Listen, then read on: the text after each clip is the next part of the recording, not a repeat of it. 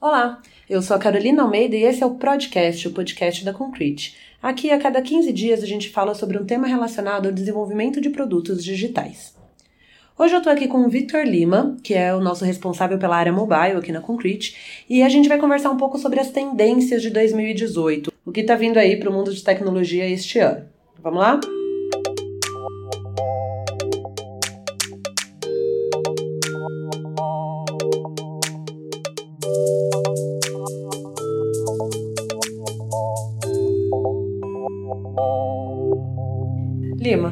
Começar, é, a gente tem ouvido muito falar em techlash ultimamente, que são os problemas aí que as empresas de tecnologia estão tendo com questões éticas e morais e etc. É, como é que isso vai se desenrolar em 2018? Você acha que vai piorar, melhorar? É, a primeira vez que eu ouvi o termo techlash foi na, foi na revista Economist, na verdade. E aí ele, ele tratava justamente disso, que tem uma palavra em inglês chamada backlash, que é seria o, o, o, retorno, digamos assim, a volta, né, o que vem de contra a um, a um movimento indo para frente, então seria um movimento contrário, digamos assim. É, e eles fazem essa brincadeira do techlash, então, ou seja, seria a volta, é, ou seria um movimento contrário ao, ao grande avanço de tecnologia e Vale do Silício, etc., que a gente teve nos últimos anos.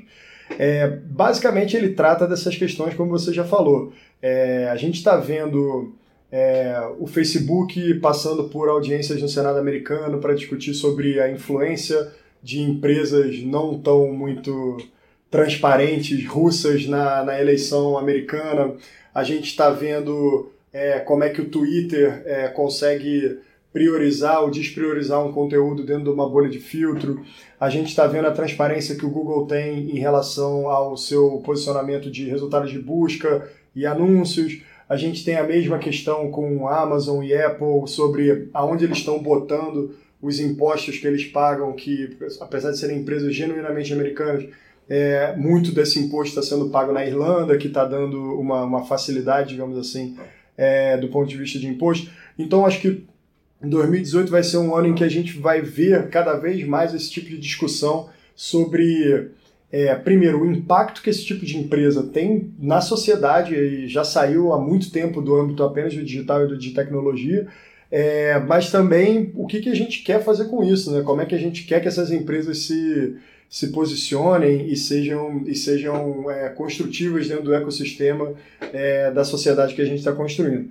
E como são empresas muito grandes, a gente vai ver essa, essa resposta em vários aspectos. Então, assim, essa polarização política que a gente vê no Facebook aqui no Brasil. Essas eleições que a gente vai ter agora em 2018 vão, vão ser muito influenciadas por isso. Então, o Techlash tem a ver com isso, tá? É um, é um, é um grande conceito guarda-chuva é, sobre esse tipo de coisa. Isso significa também que as empresas de tecnologia já estão estabilizadas, né? Você até falou um pouco disso no uhum. último. É, na, na série que a gente publicou na semana passada sobre tendências. Chegamos a um fim de um ciclo, do ciclo mobile, do ciclo de, de smartphones, e agora a gente está começando outra coisa. Isso. É, isso também é uma outra, é um outro ponto que a gente vai estar discutindo muito em 2018, assim, que é bem tendência. É, a palavra o fim de um, na verdade a frase o fim de um ciclo às vezes fica soando meio, meio apocalíptica, apocalíptica. do tipo, cara, putz, acabou, mobile, smartphone, pelo contrário, não é isso que quer dizer. É, tem, tem bastante documentação do ponto de vista de negócio sobre como funciona isso, mas existe um conceito chamado a curva S e pensa que esses grandes ciclos de produto eles passam por um período de instalação, ou seja, é onde você está é, crescendo a sua base instalada, crescendo a base de pessoas que, por exemplo, têm smartphones. É, e depois você entra numa fase que é chamada de deployment period, que é uma fase onde você começa a construir coisas em cima disso, tá? Então, se eu fosse chutar, pegar alguns exemplos aqui do passado, então a gente teve a revolução, por exemplo, é, industrial. Então a gente teve a mania das construções de canais, né? canais para conseguir é, trafegar as coisas entre, entre diversos países. E depois você teve o grande pulo britânico, é, que era uma fase já de deployment. Então quando você pensa, por exemplo, na fase de óleo e automóveis e produção em massa. Então você teve os anos 20 é, Roaring Twenties, né, que é como o pessoal fala, né, que teve muito avanço de motor, etc, etc. E depois você tem a era de ouro é, pós-guerra. Então são períodos em que você está primeiro dando carro para todo mundo e depois você começa a construir coisas em cima disso. Por que, que essa analogia é boa? Porque pensa alguns anos atrás quando a gente começou a construir rodovias. Então a gente começou a construir estrada, começou a ligar melhor o subúrbio com os centros urbanos, e aí você pensa assim, caramba, pô, que legal, só isso já é um puta avanço, né?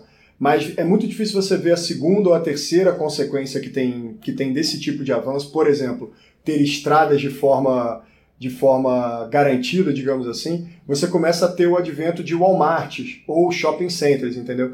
Então fica muito difícil você conseguir prever agora o que, que vem em cima disso. Mas quando a gente está falando de um fim de um ciclo e, e período de deployment, a gente está querendo falar disso. Então, é, assume-se que smartphones conectados à internet durante o tempo todo, que possuem uma câmera, processador e memória potente, que são capazes de executar aplicativos que são feitos por um ecossistema de empresas que tenham interesse em estar posicionado ali, essa é a norma. O que, que a gente consegue fazer em cima disso? O que, que isso habilita? É, vai, isso vai habilitar, por exemplo, é, lojas é, mais conectadas, isso vai habilitar carros autodirigíveis, isso vai habilitar é, quais outros mercados que a gente vai conseguir abrir em função disso.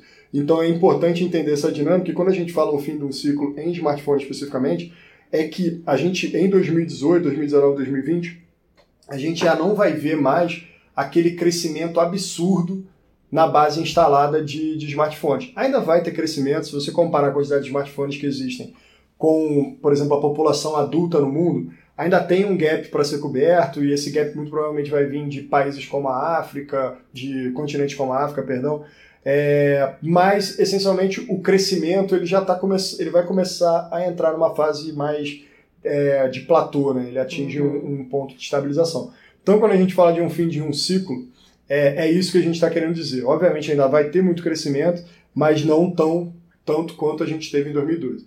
É, e isso vai ser a tendência em 2018, porque em vez de a gente estar tá questionando sobre mobile, sim ou não, o smartphone, Se a gente faz aplicativo híbrido ou nativo, Exato, já foi. Esse assunto já, já vai estar pacificado, na verdade. A questão agora vai ser quais novos negócios a gente vai conseguir fazer, para onde que o investimento vai, e aí tem um termo que é pilha acima. Assume que a gente já tem smartphone dentro desse contexto. O que, que eu consigo gerar de valor nessa pilha acima disso, entendeu? Então é isso que a gente quer dizer com é, um fim de um, um, fim de um ciclo, né? E, e é engraçado porque quando a gente entra nessa era de nessa fase de o fim de um ciclo, é, a gente começa a falar sobre as próximas grandes coisas, né? Porque é a pergunta o que mais que vai óbvia. fazer sucesso é a partir de agora? O que, que vem depois e aonde que os investidores vão pegar um maior retorno dos seus investimentos. Então já tem uma coisa linkada na outra e, e, e fala muito sobre o tempo que a gente está hoje, que é a gente fala muito de machine learning, inteligência computacional, realidade aumentada, misturada, virtual. A gente fala muito sobre blockchain, fala muito sobre vários assuntos, drones, IoT, é, smart homes, etc. Mas fica muito difícil também saber, cara, mas qual que é a próxima grande coisa, né? No que, é, que eu é, invisto? No que, que eu invisto, nesse né? meio todo. Exato. Que é uma característica exatamente desse tipo de período, assim. É, você já tem as estradas, né? Agora tá faltando vir um empreendedor e falar, pô, tá aí, cara, vamos construir uma, uma loja, um Walmart ali, vamos, ali, vamos fazer um negócio assim. É, então esse aqui é o grande ponto do, do fim de um ciclo que vai ser muito importante para a gente também levar em consideração.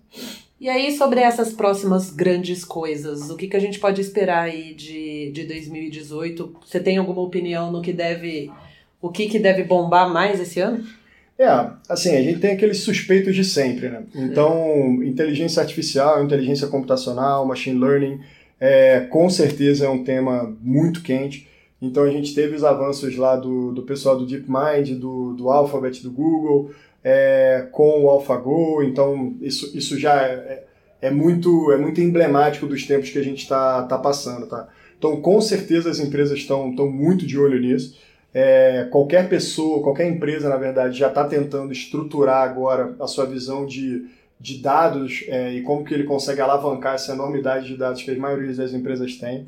É, então, esse é um grande contexto. Uma coisa importante para a gente falar sobre isso é, na verdade, é a gente conseguir pegar aplicações práticas disso. Então, muito se fala, é, mas muito pouco é aplicado do ponto de vista direto. Assim. Então, é como se a gente falasse em 2012 ou 2010 que, cara, vai ter o smartphone, a gente vai conseguir fazer um monte de coisa dentro dele, mas até então ninguém tinha criado Pokémon GO, Waze, uhum. ninguém tinha feito Spotify, etc. Então, tá faltando dar uma tangibilizada nisso. Né?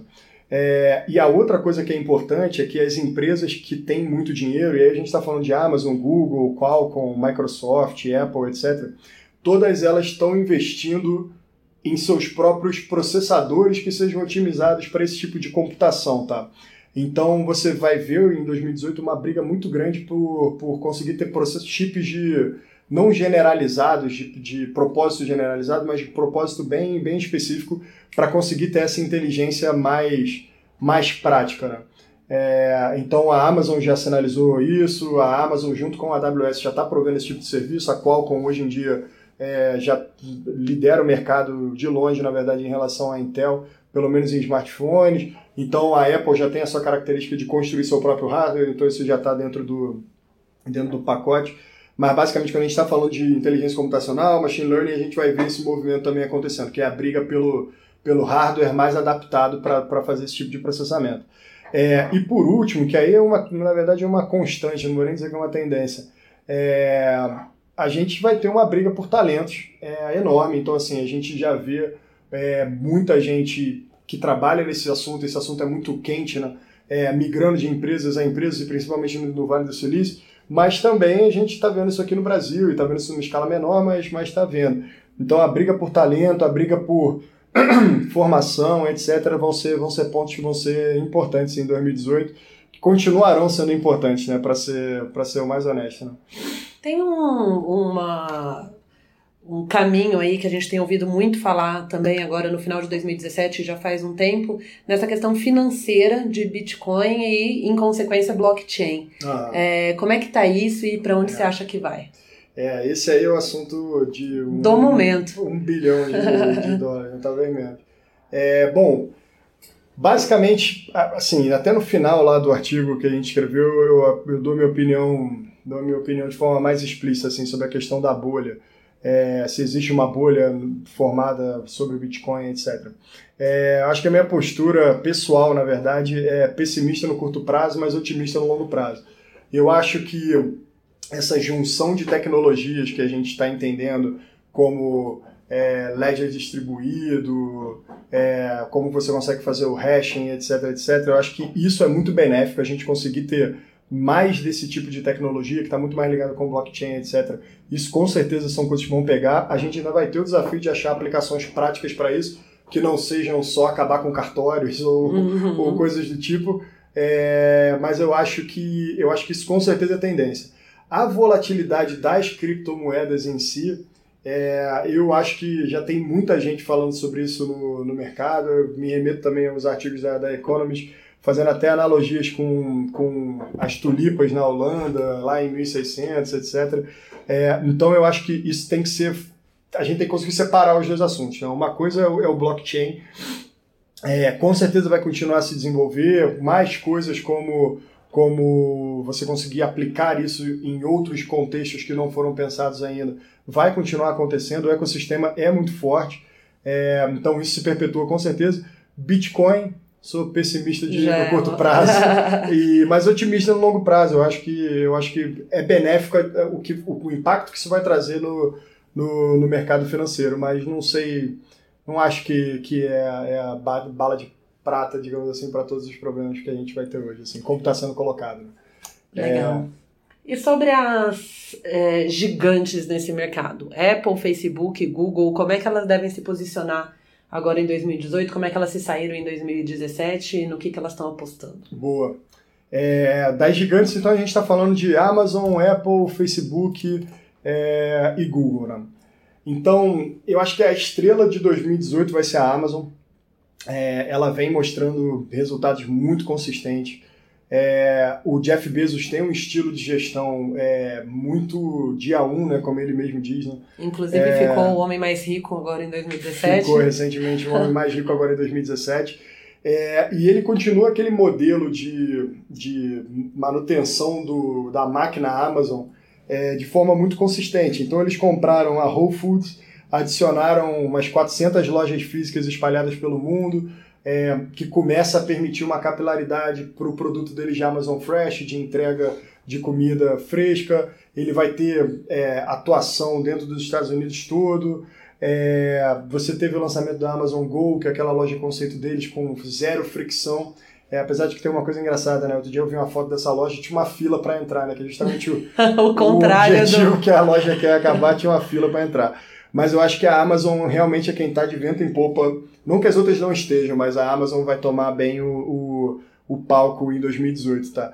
Tem até uns efeitos que a gente brinca muito quando a Amazon avisa que vai entrar em um mercado, as ações das empresas competidoras caem no dia. Então, quando ela anunciou que poderia entrar em, em entrega de pacotes e logística, cara, as ações da FedEx e da UPS sofreram um impacto. Quando ela falou que ia entrar em groceries, quando anunciou que ia comprar o Whole Foods, as ações Whole Foods subiram, Walmart, Target, Kruger, cara, foram Caiu, afetadas tá e assim especificamente. Mesma coisa em indústria farmacêutica, serviços financeiros, etc. Então, a Amazon realmente é um, é um monstro bem peculiar, assim, e eu acho que a gente vai continuar falando de Amazon durante muitos anos ainda. Não é realmente uma empresa que, que vai se esvaecer como várias da, da Bolha.com, etc. Tá? Aí, olhando a Amazon especificamente, a gente vê que duas coisas são importantes. Primeiro que a AWS se torna um pedaço do negócio da Amazon que é relevante. Então começa a aparecer como uma linha separada no, no, nos balanços da, da empresa. É, isso é muito bom. Assim, significa que o, a, aposta, a aposta de tecnologia da empresa de fazer um serviço de cloud computing é, se pagou e eles são realmente a liderança no mercado e hoje em dia eles já compõem 10% é, das vendas líquidas da, da empresa, tá? Então é bem representativo, tá? É, a outra coisa é o posicionamento da Amazon enquanto varejo, que, putz, cara, eles estão, de novo, de vento em polpa quando você para para pensar, eles, principalmente nos Estados Unidos, e entrando no mercado da Índia, etc., que a gente vai falar um pouco mais para frente.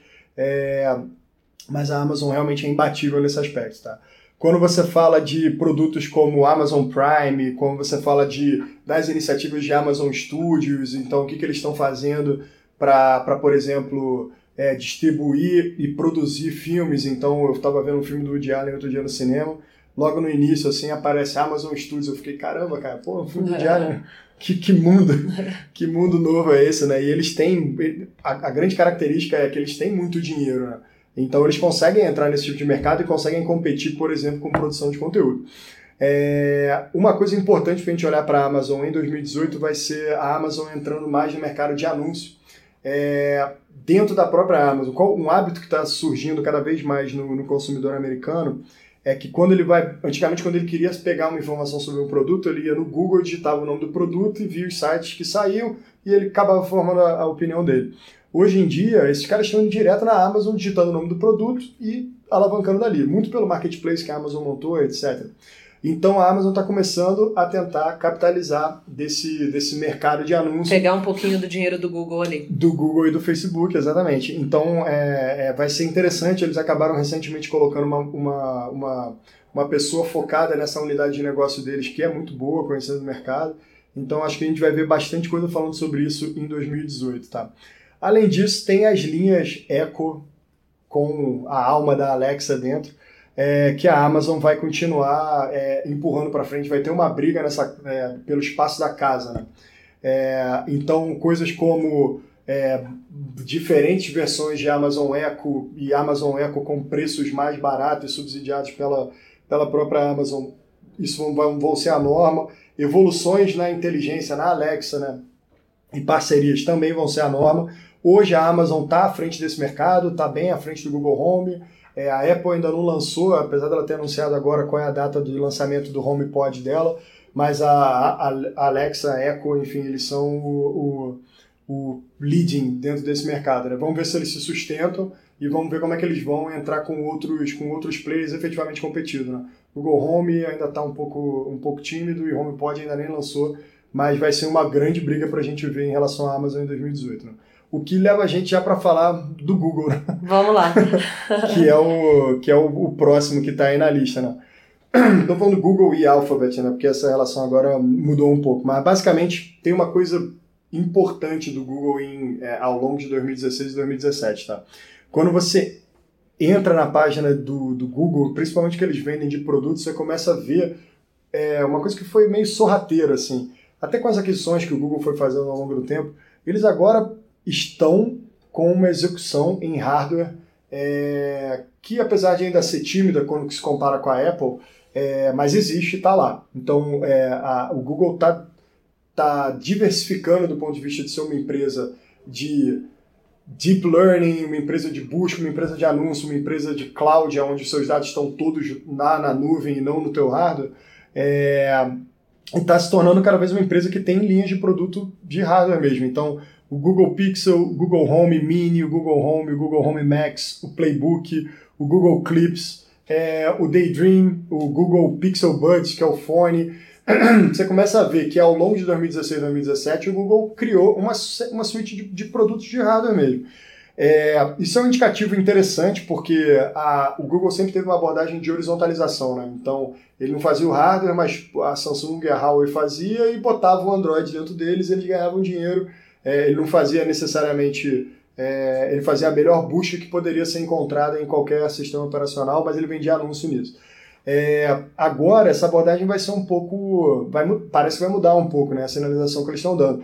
E essa relação entre outros produtores de hardware e o Google vai começar a ficar um pouco mais sensível, porque se o Google começar a fazer hardware e o Google Pixel realmente for um software, um produto que eles, perdão, um hardware que eles queiram dar escala. Onde fica a Samsung onde nesse fica caso? a Samsung nesse caso? E por que, que a Samsung vai continuar botando Android dentro dos aparelhos dela? Ou ainda, será que a Samsung tem força para competir e já era? É melhor dobrar o braço e aceitar é, aonde que ela está ali? Bom, essa vai ser a grande briga em 2018. A gente entender esse posicionamento do Google vai ser curioso.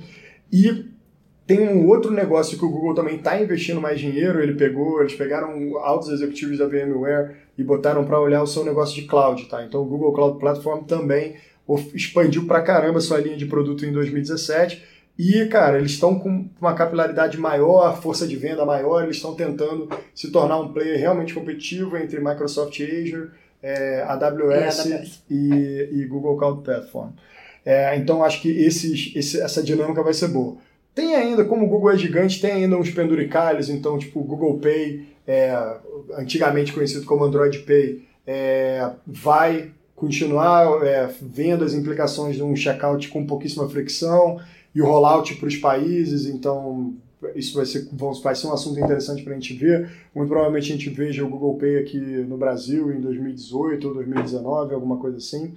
É, o Google também sofre sobre a questão do, do Techlash. Uhum. O Google é dono de cara, YouTube, Waze, é, que tem um monte de coisas interessantes ali dentro, é, mas que se sintetizam em, em mercado de anúncio, é, mas que, que, são curiosos a gente ver como é que esses caras vão se posicionar em, em 2018.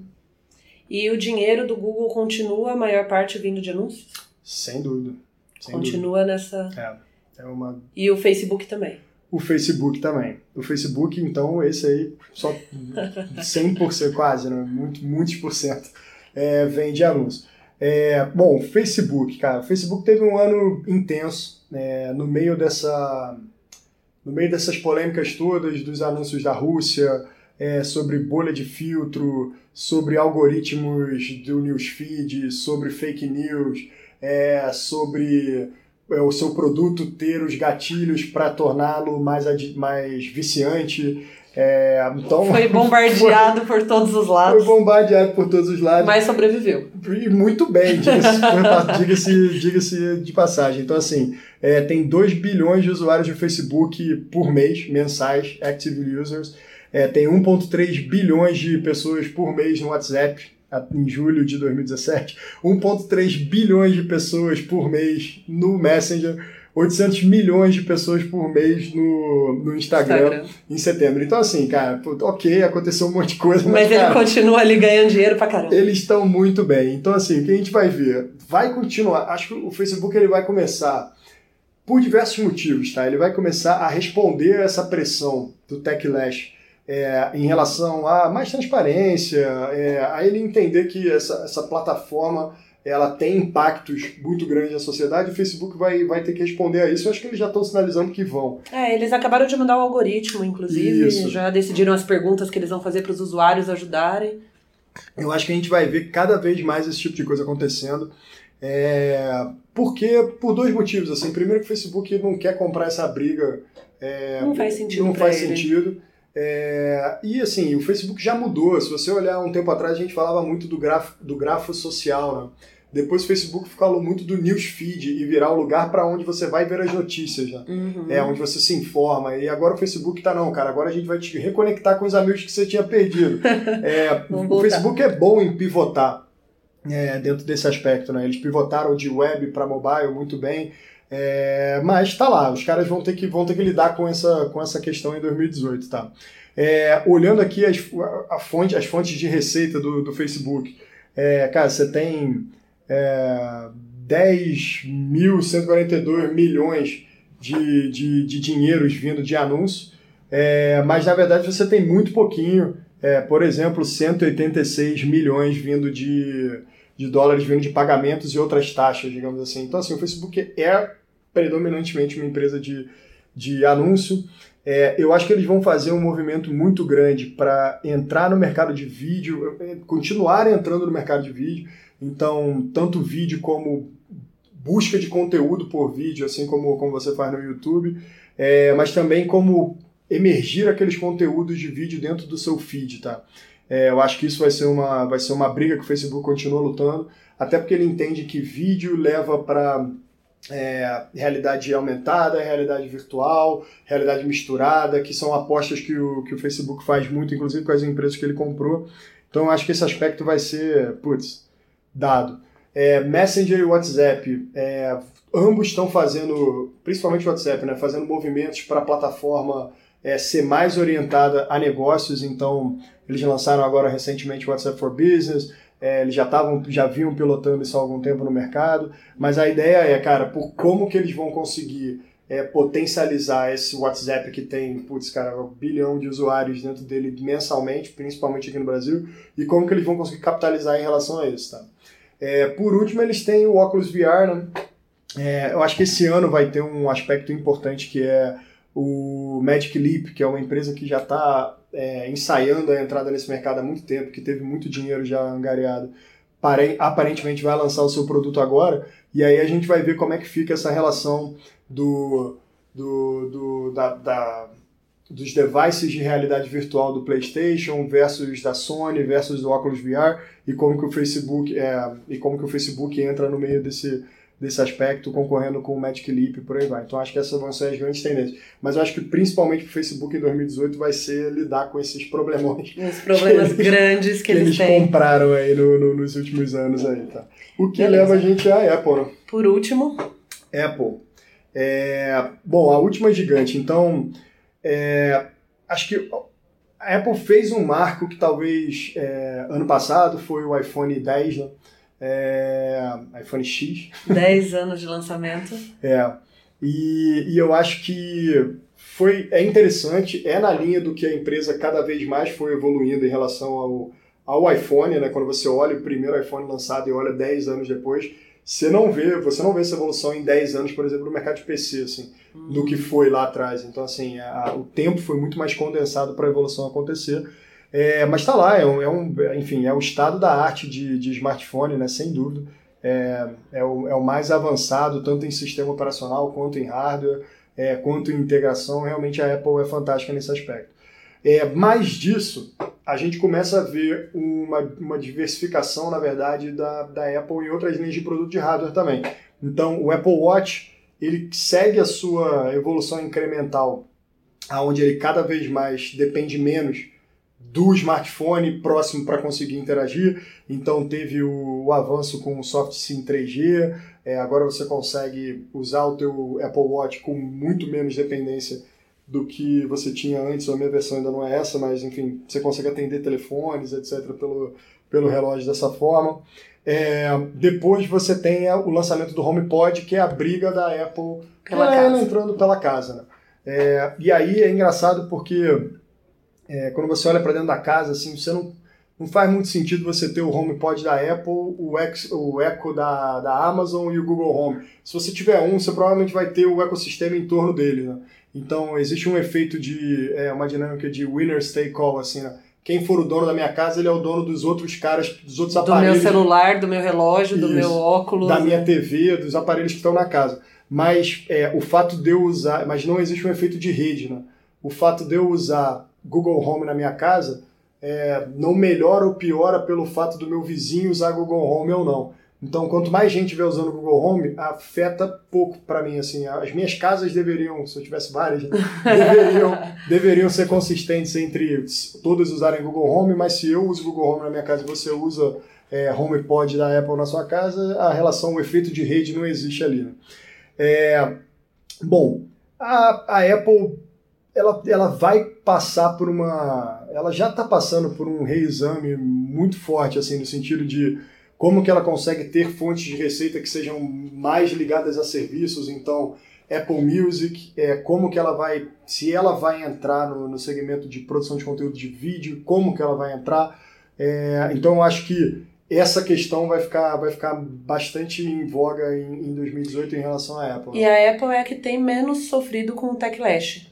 Sem dúvida. O posicionamento da Apple sempre foi de. Mais chato, né? É. Ele era mais chato e que agora é. se deu bem nesse, é, nesse quesito. Exatamente. Assim, privacidade. Como a Apple sempre ganhou dinheiro vendendo hardware e os seus dados importavam pouco, pouco para ela, diferente do Google e do Facebook, é, ela conseguia muito bem falar: cara, olha só, a gente faz o hardware mais seguro, a gente preza pela sua privacidade, eu não estou nem aí pelos seus dados não vou ficar olhando suas fotos, não vou ficar querendo saber onde você está o tempo todo, porque eu não quero te mandar um anúncio, eu uhum. não ganho dinheiro com isso. É, isso acabou sendo ótimo para ela, porque ela começou a conseguir se posicionar como, cara, a Apple é segura. E aí, quando você pega os escândalos do FBI, CIA, tentando é, invadir o iPhone, não conseguindo, né, naqueles casos, pedindo até para a Apple para desbloquear os iPhones, etc. E a Apple dizendo que nem eu consigo, nem se eu quisesse eu, eu faria isso é legal porque reforça o posicionamento da, da empresa e realmente, do ponto de vista de Techlash, ela é a menos afetada, apesar de ainda ter uma questão sobre a quantidade de dinheiro que a Apple tem no exterior e o quanto que ela deveria repatriar dessa grana do para dentro dos Estados Unidos. Mas, enfim, infinitamente melhor Menor do que o do Google que... e o Facebook. Vão sofrer nesse problema. sentido. Exatamente. Por último, da Apple. A Apple vem investindo em machine learning inteligência computacional bastante, assim, tanto do ponto de vista de hardware, como já falei, é, mas também em pessoas, em talento, em colaborar com esse, com esse ecossistema e com essa comunidade, digamos assim. E tá aí, os resultados têm sido muito bons, assim. Tem uma página da Apple sobre machine learning especificamente, tem nos artigos, então depois é só procurar lá que você acha. É, que, que fala muito sobre como que a Apple está evoluindo nisso. Acho que o avanço que ela fez dos animojis é, e de reconhecimento facial é um resultado disso, então mostra que a Apple consegue executar sim isso. Ela só não vai querer executar com uma coisa que não tenha sentido para ela, ou que não seja boa para a experiência do usuário, ou que não eventualmente gere vendas de hardware. É, mas ela conseguiu mostrar que ela consegue executar esse aspecto, então é, tá interessante. Assim. Você falou bastante é, sobre a ideia da Apple e de algumas empresas entrar em mercado de mídia e entretenimento. Então, assim, você falou da, da produção de conteúdo Apple Music, de vídeo, como é que o Facebook está lidando com essa questão uhum. de vídeo. Mas a gente ah, tem algumas empresas grandes aí que são né, fortes nessa uhum. área. Disney ficou em evidência aí comprando a Fox esse ano, a, no ano passado. É, o YouTube, Netflix, como é que eles devem se comportar é. aí? Boa, não, esse mercado, é, a gente até destacou uma sessão específica para isso, porque esse mercado realmente ele é ele vai estar tá no, no, radar, digamos assim, esse ano. Bom, a primeira coisa que a gente tem que falar sobre o mercado de propaganda, advertising, assim, é que do, do, do montante de anúncio online, a gente chega em um duopólio do, do Google e Facebook. É, isso não é bom, porque todo duopólio tem as suas implicações, mas 73% da receita de anúncios online nos Estados Unidos vai para um dos dois. É, isso é muitos bilhões à frente do terceiro lugar, entendeu? É, então a gente começa a ver os impactos disso, por exemplo, no Techlash, nas influências do, das eleições americanas, etc. Mas também é, é, fala muito do modelo de negócio dessas duas empresas, tá? Então é, é, provável que em 2018 a gente veja muito, muita consolidação dos pequenos desse mercado, é, o que fortalece a dinâmica e o posicionamento desses dois caras. E aí o, a gente vai ver como é que o governo americano lida em relação a isso do ponto de vista de monopólio. Mas empresas como BuzzFeed, Vox Media, etc., vão enfrentar tempos difíceis e vão ter que começar a se adaptar a esse, a esse modelo, assumindo que tem um player que domina o mercado inteiro. Tá? O segundo, como você falou, é a Disney Fox. Né? Então a Disney comprou é, os principais ativos lá da, da 21st Century Fox É, e é legal porque depois acho que vale a pena dar uma olhada nas, nas cartas do Bob Iger, que é o, que é o CEO da, da Disney, e ver o que ele fala sobre isso. Né? Basicamente, a, a, a Disney, ela, qual é o posicionamento dela? A Disney faz conteúdo mágico, né? fantástico. Assim.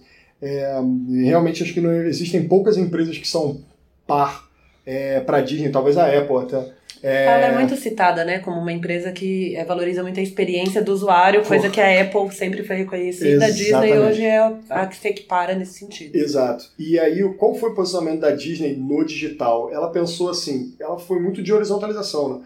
Ela pensou, cara, eu tenho conteúdo fantástico, é, as pessoas querem o meu conteúdo, elas não necessariamente querem o Netflix, mas elas querem o meu conteúdo, elas querem poder ver, por exemplo, Guerra nas Estrelas elas querem poder ver, por exemplo, Bambi. Enfim, tá me faltando criatividade aqui do conteúdo fantástico, fantástico da Disney, mas enfim, esse conteúdo as pessoas querem ver. E aí o posicionamento da Disney sempre foi, cara, é, ok, as pessoas, eu, enquanto eu estiver produzindo conteúdo, é, pouco importa onde vai ser distribuído, a relação fica muito mais do supply side do que do demand side, né?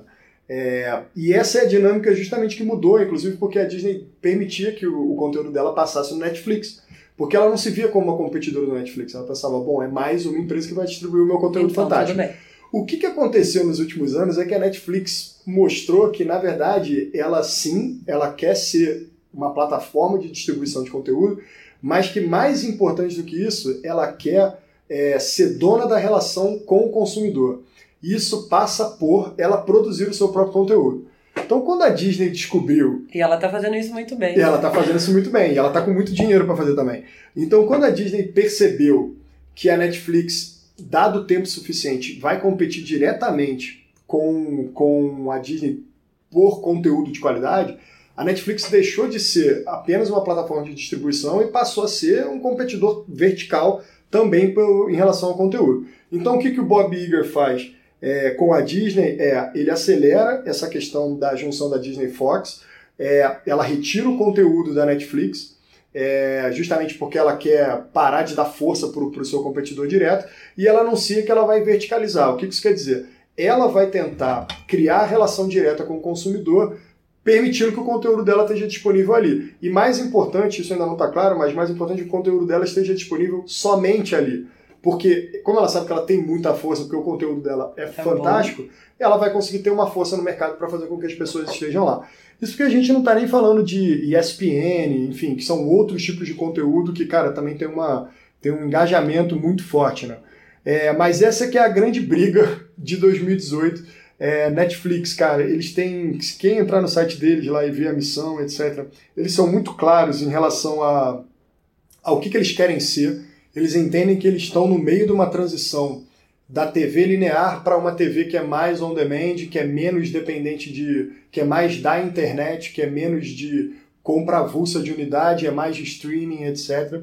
É, e aí eles entendem que eles estão no momento transitório e que a produção de conteúdo vai ajudar eles a, a se alavancar com isso.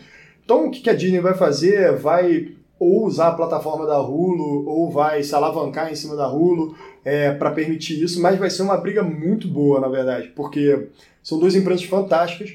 É, uma que tem pouco DNA digital, outra que é 100%, 100% digital, digital, apesar de não ter sido criada no digital. É, mas vai ser curioso ver como é que esses dois gigantes se, se manobram, ainda mais com a força que a Disney agora tem com a, com a Fox por trás dela, tá? Vamos pegar a pipoca e assistir. Vamos pegar a pipoca e assistir aqui na sequência, binge watch. E aí, saindo do Vale do Silício, o que, que vai acontecer ao redor do mundo? China, Índia, Brasil, é... o que, que a gente tem aí de novidade? Boa. É... falando de China e Índia, que a gente decidiu até separar também, porque são dois países muito fortes na economia, é... a gente tem que primeiro entender um contexto econômico. Assim, a China não vai crescer tanto quanto aqueles Crescer. idos tempos de crescimento de dois dígitos e, cara, é China take over the world. Chegou na curva S também. é uma, uma analogia, é um modelo mental que faz sentido. É, mas a Índia, que está logo do lado, sim, essa sim vai crescer, vai crescer, cresceu tanto quanto, muito próximo quanto é, a China em 2017, e a previsão é que ela cresça mais do que a China em 2018. Então você vai começar a ver essa dinâmica desse, desses países na Ásia é, influenciando o digital, tá? a China tem a sua característica de ser um país fechado, de ser um país que, que tem um regime que, por exemplo, censura a internet, é, que tem que estimula os seus próprios campeões nacionais, né? É, e que o Estado costuma ter participação dentro dessas empresas. É, a Índia já é, uma, já é um país que tem muito menos estrutura, ele é muito menos estruturado, apesar de ser muito populoso, ele é muito menos estruturado, é, ponto de vista básico mesmo, assim, infraestrutura, é, qualidade de vida, etc. É, então, por exemplo, é, é, isso vai influenciar demais, por exemplo, a dinâmica de varejo online e offline. Tem poucas cadeias na China, que tem uma, na Índia, perdão, que tem a capilaridade no país todo, o que é diferente da China, que tem. Então, eu acho que essa dinâmica vai ser bem interessante. É, e as dinâmicas culturais que vêm relacionadas com isso, né?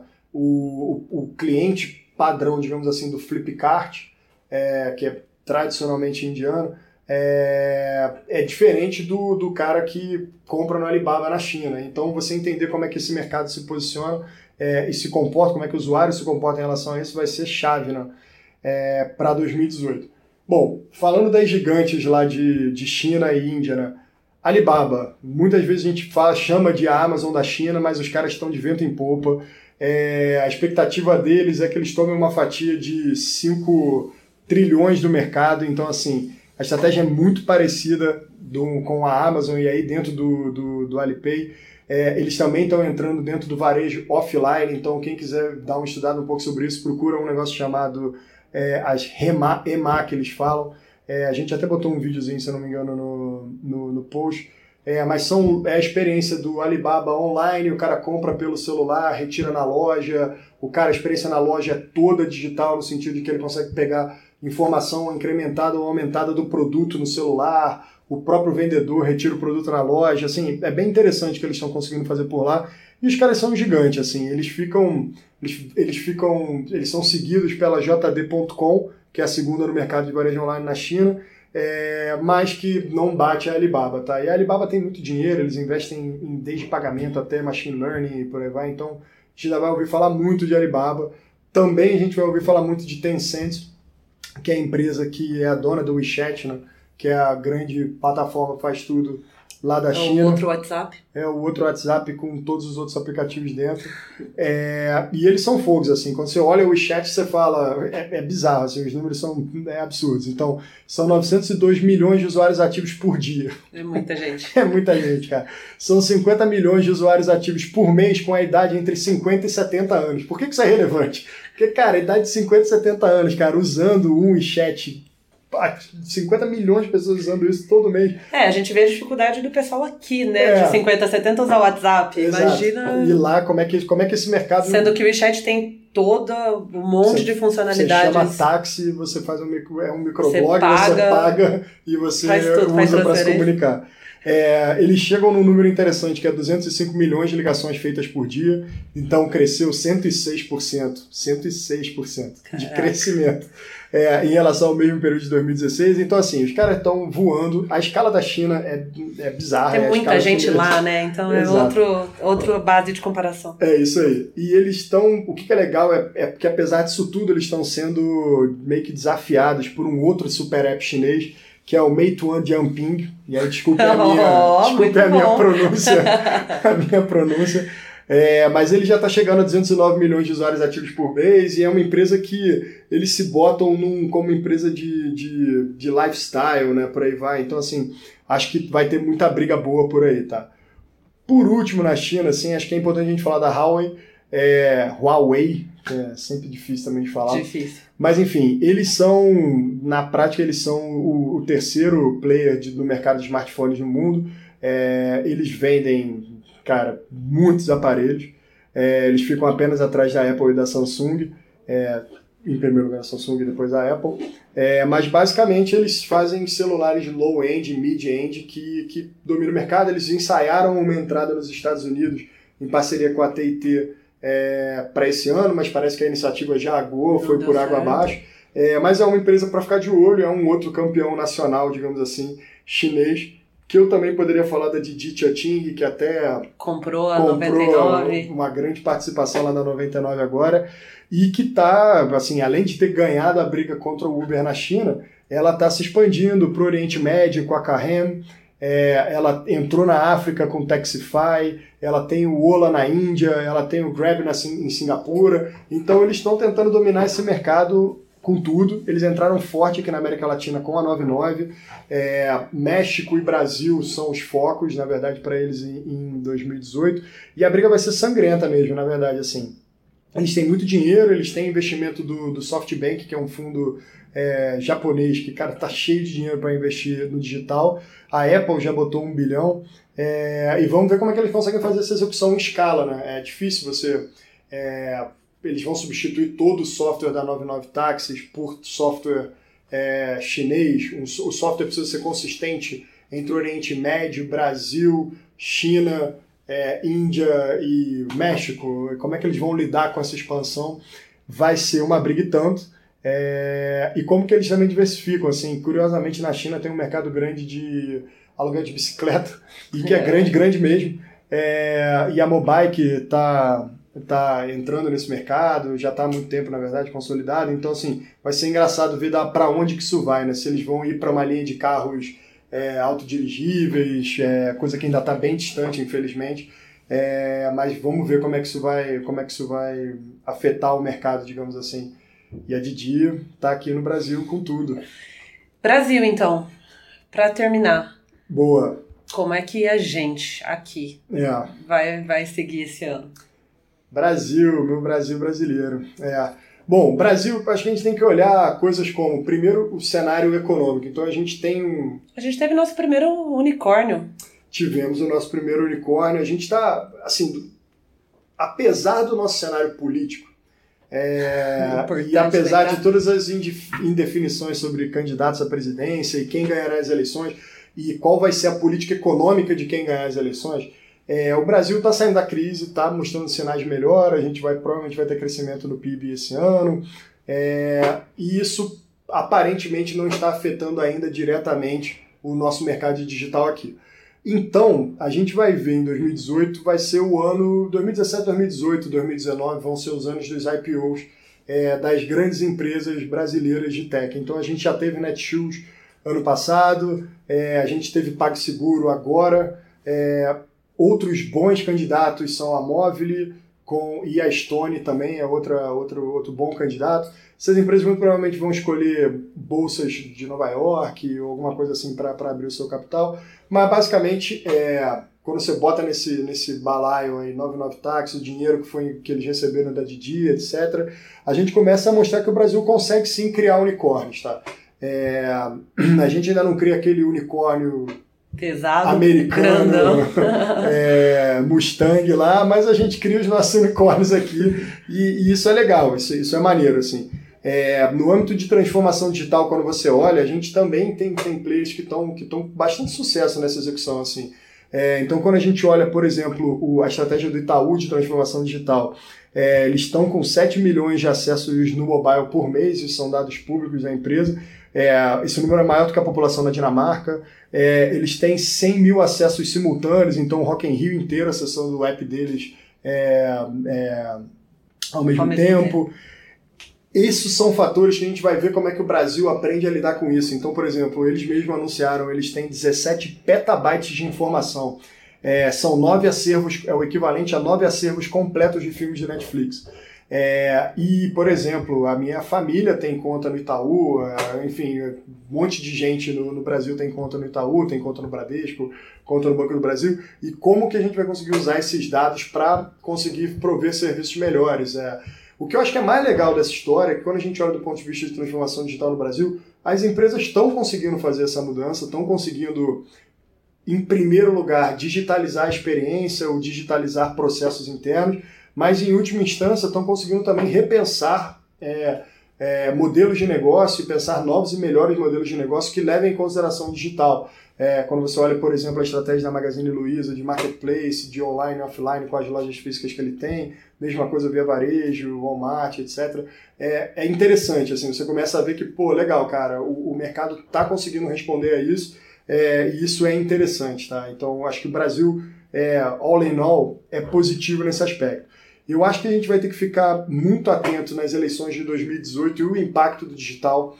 É, eu não acho que a gente vai ver uma coisa tão aguda quanto foi o, o que aconteceu nos Estados Unidos com, com a Rússia influenciando nas eleições, mas eu acho que vai ser um ano em que a gente tem uma sociedade que está muito polarizada, com discussões muito acaloradas nas redes sociais, é, e a gente não sabe muito bem, e o mercado brasileiro, na verdade, ainda não foi muito testado, muito pilotado, para políticos e para empresas e para interesses privados que queiram tomar, é, se beneficiar dessa dinâmica que existe hoje. Então existem empresas como é, a Cambridge Analytica, acho que é muito bom, as pessoas deram uma estudada nela, é, mas que já anunciaram que vão entrar aqui no Brasil e que vão participar das eleições de 2018.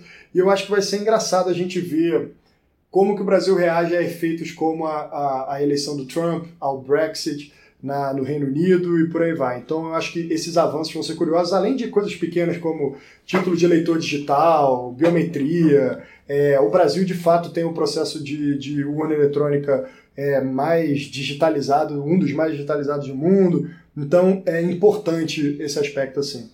É, do ponto de vista de varejo online, varejo offline, eu acho que o varejo sofre um impacto direto do, do, da, da recessão econômica e, e apesar de estar tá, tá melhorando, eles são os primeiros a sentirem isso. Mas é, a linha de digitalizar, a linha de, de transformação digital de todos os grandes varejistas do Brasil permanece e isso é bom para a gente. Então, quando você para para pensar empresas grandes como Magazine Luiza, que já falei, Carrefour, é, Via Varejo, são empresas que têm grande capilaridade aqui no Brasil, é, elas estão reagindo é, e estão aprendendo a, a, se posicionar dentro do, dentro do mundo online e usar as suas fortalezas, que são justamente o fato delas já conhecerem o mercado aqui, já terem posicionamento no mundo físico. Então isso vai ser importantíssimo. Por último, a gente vai ver essa, vai ver os impactos aí do da Didi entrando mais forte com a 99, é, Uber, é, como é que as legislações vão, vão, vão influenciar isso, então as cidades que se, vão, se vai haver um techlash nisso aí também, isso, dentro desse aspecto. Ser. Mas eu acho que no, no, no cenário, no final de tudo, vai ser positivo para o digital. Acho que apesar de haver é, mais regulamentação, não vai ser nada que vai impossibilitar um serviço desse num país como o Brasil. Mas a gente vai, vai aprender a lidar com isso nessa escala, que eu acho que vai ser muito curioso. Mas sintetizando, o Brasil, a gente acha que é Uma isso. visão positiva. Positivo, positivo. Acredita que 2018 vai ser bom aí pra gente. Vai ser bom. Espero que sim.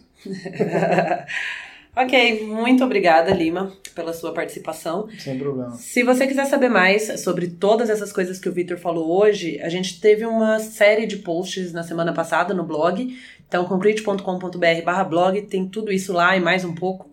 É, todas as referências que o Lima citou aqui também estão lá. Eu vou deixar os links aqui embaixo na descrição.